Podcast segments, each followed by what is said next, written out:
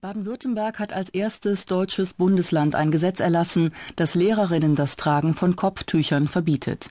Der Landtag hat der Novelle des Schulgesetzes, in dem das Verbot verankert werden soll, mit den Stimmen der Regierungskoalition von CDU und FDP und der oppositionellen SPD verabschiedet.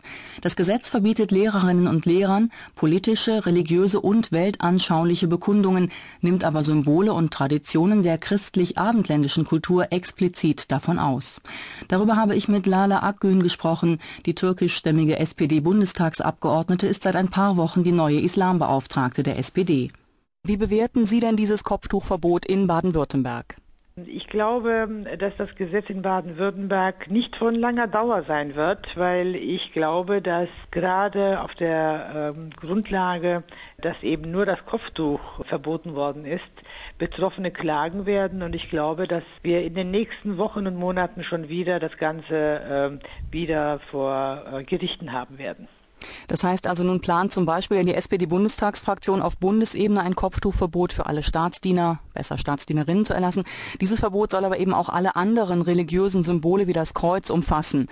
Jetzt die Frage an Sie, halten Sie denn das Kopftuch für ein ausschließlich religiöses Symbol?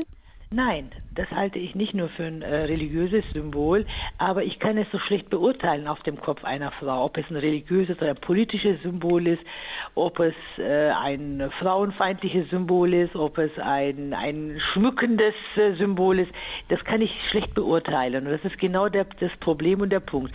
Deswegen müssen wir davon ausgehen, dass es eben ein religiöses Symbol ist, weil es ja auch von den meisten aus religiösen Überzeugungen getragen wird. Jetzt könnte man ja mit dem gleichen Argument aber eben auch sagen, wenn man nicht ausschließen kann, dass es eben doch politisch motiviert ist, muss man vielleicht davon ausgehen, aus Sicht anderer Leute, es ist eben ein politisches Symbol.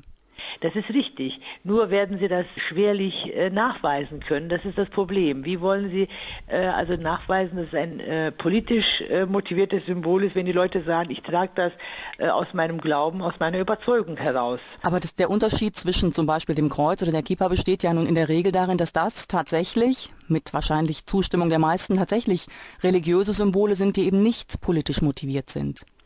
Ja, ähm, aber ähm, schauen Sie, genau das wird der, das Problem sein. Genauso wie wir jetzt äh, darüber diskutieren und hin und her überlegen, genauso wird es natürlich auch ähm, später in der Öffentlichkeit diskutiert werden, beziehungsweise auch vor Gerichten äh, landen.